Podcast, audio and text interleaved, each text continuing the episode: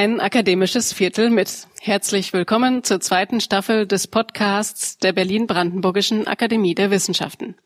Unser Podcast ist im Frühjahr gestartet. Unter den Bedingungen des ersten Corona-Lockdowns haben meine Kollegin Friederike Krippner und ich mit unseren Akademiemitgliedern über ihre aktuellen Forschungsprojekte und über Forschen in Zeiten von Corona gesprochen.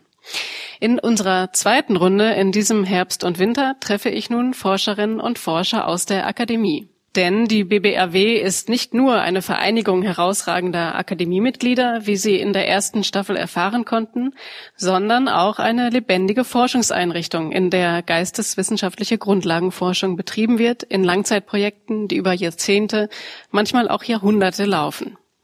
Womit sich die verschiedenen Forschungsprojekte unserer Akademie beschäftigen und warum sie das tun, darüber werden Sie in den nächsten Folgen einiges erfahren.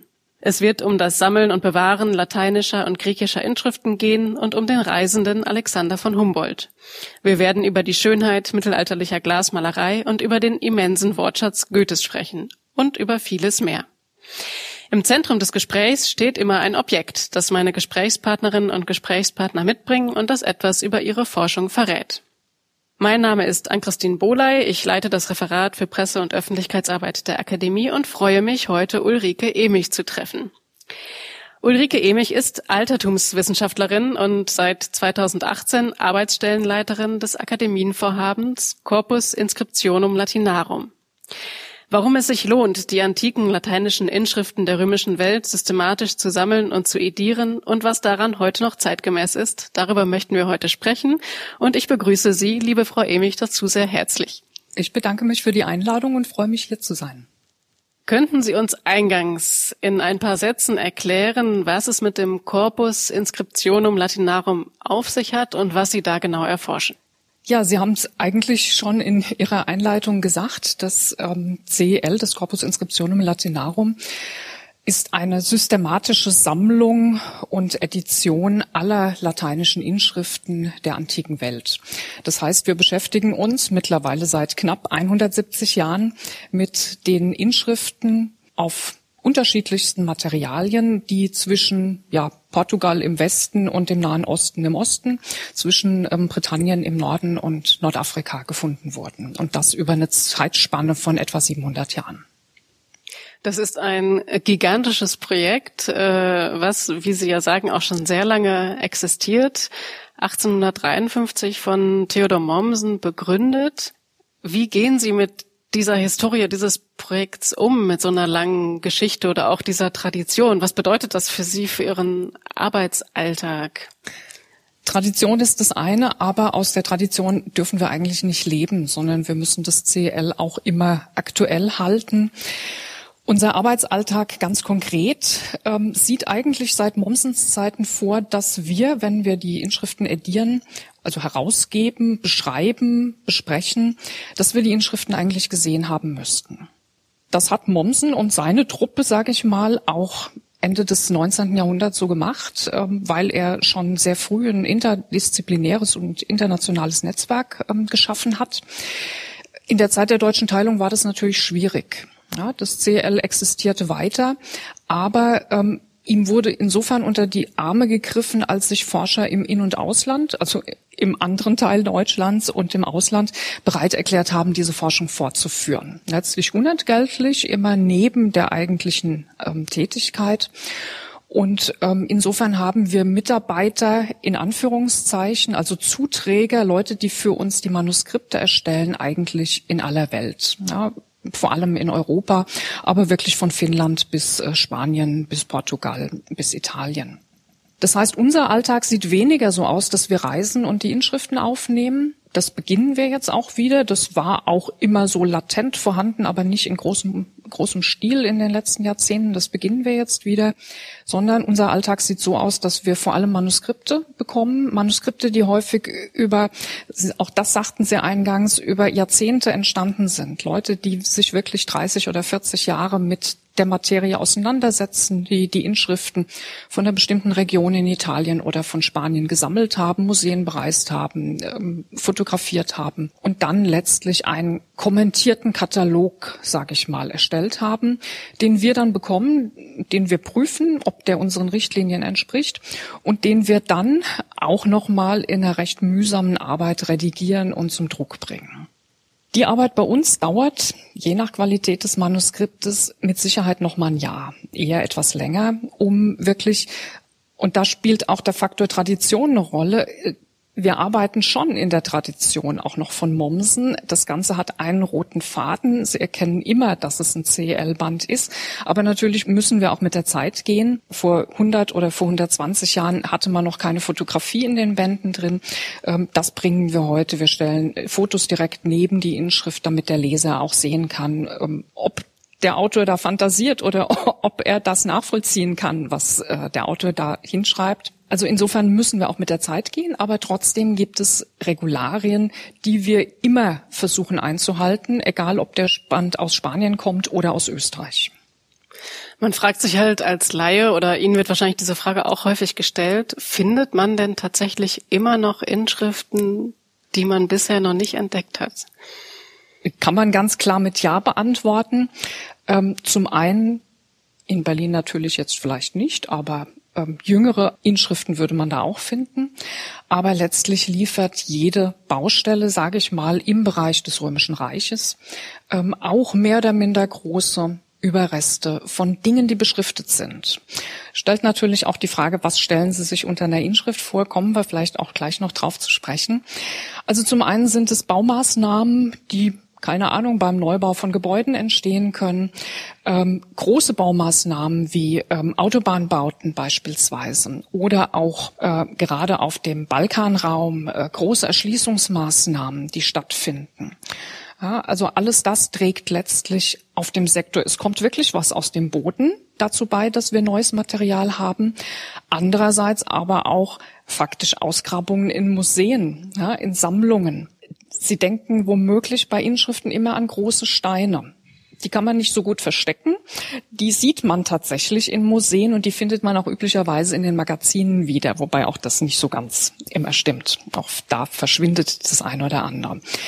Aber es gibt ja noch eine ganze Reihe anderer Materialien und Objekte, auf denen was draufstehen kann, die auf den ersten Blick in Museumsmagazinen gar nicht so auftauchen ja, und wofür sie dann sehr viel Arbeit investieren müssen, um am Ende hunderte, tausende neuer Inschriften zu haben, die sie eigentlich ähm, ja auch in einem CL-Band vorlegen könnten oder müssten oder die dann erstmal in der lokalen Edition publiziert werden und dann später nochmal systematisch auch von uns erfasst werden. Es gibt also noch viel zu tun äh, in Ihrem Projekt in der Zukunft. Na, durchaus, ja. Jetzt haben Sie gerade schon äh, auf das Objekt so ein bisschen gezeigt, das Sie mitgebracht haben zu unserem Gespräch. Wollen Sie mal ein bisschen erzählen, was das für ein Objekt ist und was es damit auf sich hat? Ja, ich habe es deshalb mitgebracht. Ähm, vor dem Hintergrund der Frage, was stellen Sie sich was stellt sich jemand, den ich auf der Straße befragen würde, unter einer Inschrift vor? Und was verbindet er für sein heutiges Leben damit? Ja, auf dem Weg von äh, unter den Linden bis hierher bin ich an vermutlich Dutzenden von Inschriften vorbeigekommen, angefangen vom Denkmal für Friedrich den Großen über äh, die Inschrift über der Hedwigskathedrale bis hier der Plakette Humboldt an der Akademie. Vermutlich würde das dem normalen Bürger auch auffallen. Und er würde sagen, ja, das sind Dinge, die in den öffentlichen Raum gehören, die bezeichnen öffentliche Gebäude, ähm, Eingänge von Gebäuden, die erinnern an große Persönlichkeiten, die erinnern an ähm, Ereignisse. Aber er würde nicht auf die Idee kommen zu sagen, ja, das ist was, was zu meinem Lebensalltag gehört. Das könnte man auch denken, wenn man die CL-Bände aufschlägt. Es gibt aber auch Ausnahmen. Es gibt einen Forscher, der mir persönlich sozusagen nahesteht, weil ich mich ähnlich wie er ähm, mit just dieser Materie beschäftigt habe, der ähm, auch schon im 19. Jahrhundert sich mit Amphoren beschäftigt hat, also großen aus Ton gefertigten Behältern circa einen Meter groß, meistens rund, kugelförmig oder langgestreckt, in die man was abfüllen konnte. Die irgendwo im Mittelmeerraum, irgendwo heißt eigentlich überall im Mittelmeerraum, ob in Spanien, in Italien, in Griechenland produziert wurden, immer für Produkte, die man dahin abfüllen kann und die dann in diesen Behältern, in diesen Transportbehältern quasi den Weg irgendwo nach Norden hin angetreten sind. Also Produkte, die aus dem Süden kommen, ganz spezifische Produkte wie Wein, Olivenöl, äh, Würze, das, die man aus äh, Fischresten herstellt oder wie in dem Fall, den ich hier mitgebracht habe, eingelegte Oliven. Ja, das Stück, das ich hier jetzt in der Hand habe, ist ein Stück, das in Südfrankreich hergestellt wurde das leer, naja, vielleicht so an die 20 Kilo wog und das vielleicht ein Fassungsvermögen hatte von, ich sag mal, 35 Litern, 35 Kilo. Ja, und auf diesem Objekt steht auf dem Gefäßhals, also ziemlich weit oben, dass man es auch sehen kann, ähm, ist auch eine Inschrift oder sagen wir mal besser eine Aufschrift. Und das ist etwas, was eben gar nicht in den öffentlichen Bereich gehört, sondern was ähm, wirklich den unmittelbaren Lebensalltag in der Antike berührt und eigentlich auch so ein Pendant zur heutigen Wirtschaft, was anderes ist das hier nicht, ähm, herstellt.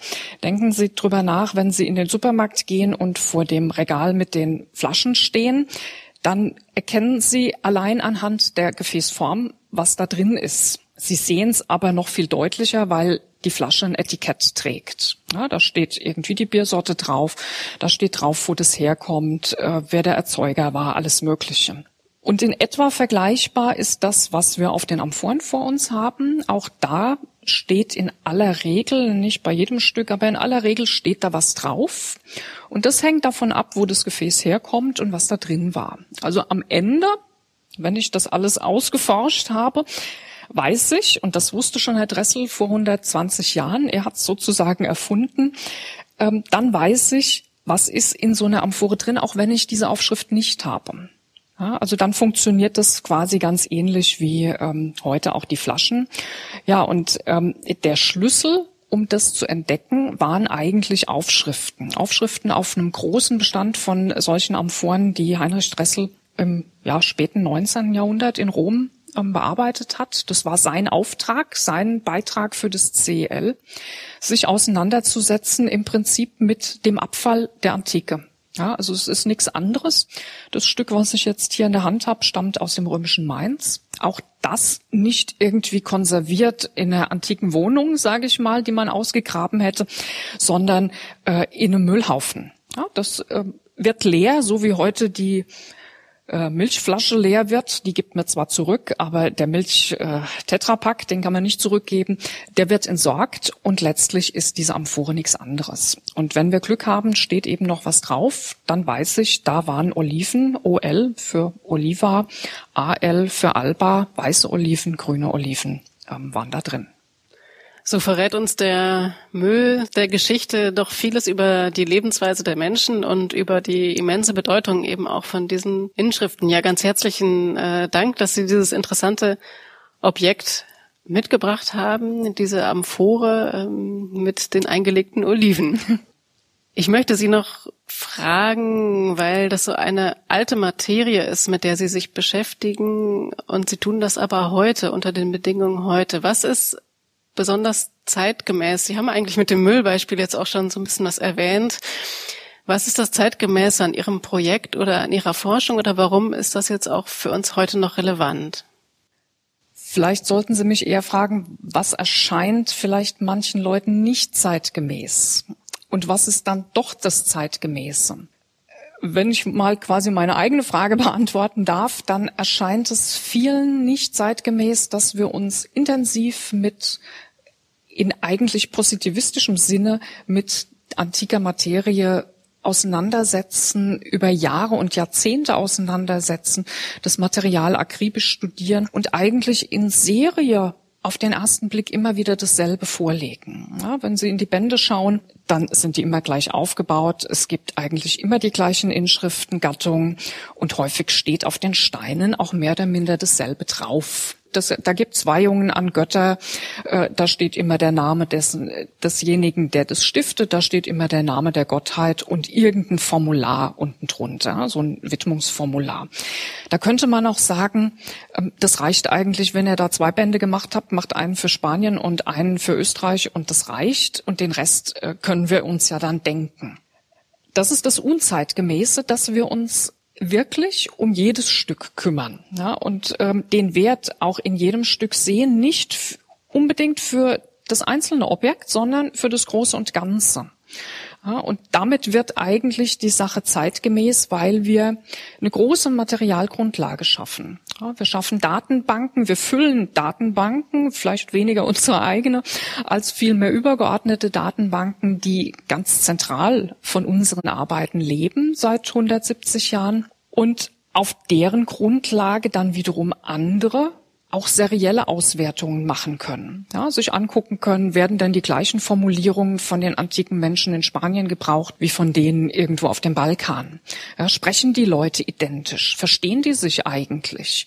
Oder gibt's da wie heute eigentlich so ein Jargon, so ein, man nennt es bei uns Epigraphic Habit? Ja, ähm, gibt es dann so Sprach Inseln, die sich herausbilden, ähm, Dinge, die Leute aufgreifen. Ja, also so wie just auch heute, einer macht was vor, die anderen machen es nach.